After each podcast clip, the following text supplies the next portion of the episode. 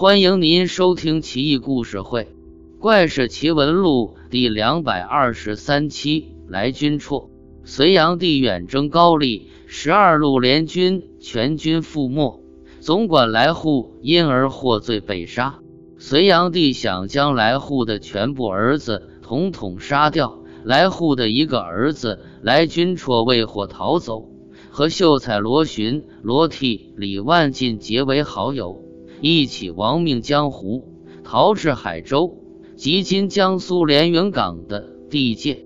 深夜迷失路径，见路边有处人家还亮着灯，就一起去敲门。叩门树下，一个苍头出来叩拜来君处。要说明的是，这里的苍头有两层意思，一是奴仆。另一层意思是白发苍苍的老人。来军绰有些奇怪，问道：“这是谁家啊？”答道：“蝌蚪郎君，姓威，是这里的秀才。”来军绰说要借宿，苍头开门进去，又关上门，入内敲击二门，说道：“窝儿，外面有四五位客人来了。”二门开了，也是一个苍头。俩苍头一块打开大门，点起蜡烛，引客人到客房歇息。床榻被褥齐备。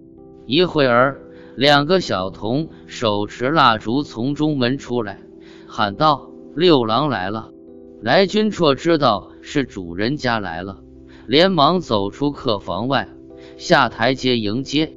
只见主人长得很帅，出口成章。称得上是才貌双全、玉树临风。自报姓名叫威乌霍，这个名字有点怪，或是毛毛虫的意思。主宾亲切会谈，嘘寒问暖，气氛很是融洽。主人说道：“威乌霍今日得幸，跟诸位高士相会，真是荣幸之至啊！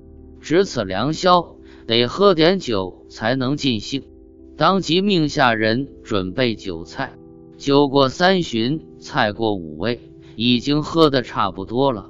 威乌霍才气很高，谈笑风生，纵横捭阖，高谈阔论。来君绰等人根本跟不上人家的思维，搞得来君绰心里很不平衡，想要挫一挫主人的锐气。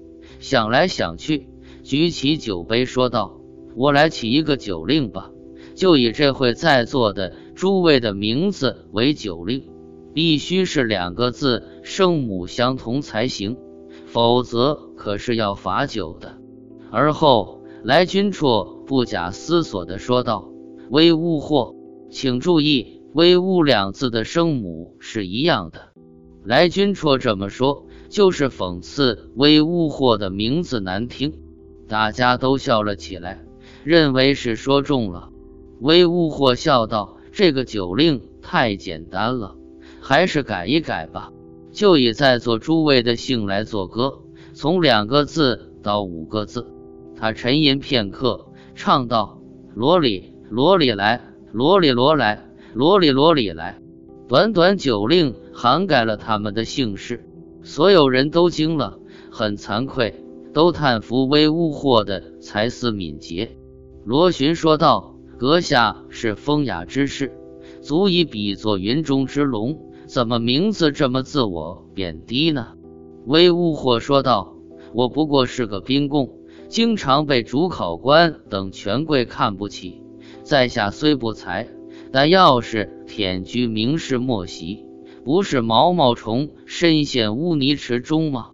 顺便说一句，这是唐代科举考试中出现的一项制度。其目的是将周边诸族士子与唐本国士子加以区别，并予以优惠照顾。所谓宾贡科，并非是指与进士、明经等并列的科举考试科目，而是指进士科考生的特殊来源以及考试和录取的特殊方式。罗询又问道：“阁下先祖宗是为什么名不见经传呢？”威乌霍说道。我本姓田，先祖齐威王，足下怎么这么没学问呢？随后，沃尔举着一个一丈见方的大盘子出来，里边水陆珍馐，应有尽有。来君绰等人无不酒足饭饱，彻夜巨烛明亮，大家喝得烂醉，连榻而眠。第二天话别，都觉得不尽兴，依依惜别，不愿离去。来君绰一行人走了几里地，还是想念微乌货，就真的厚着脸皮返回。到了昨晚相会的地方，发现坏事了。只见这里荒无人烟。只有一个大污泥池子，池里一条巨大的蚯蚓在蠕动，长达数尺，还有蜗牛、田螺在内，都比常见的大很多倍。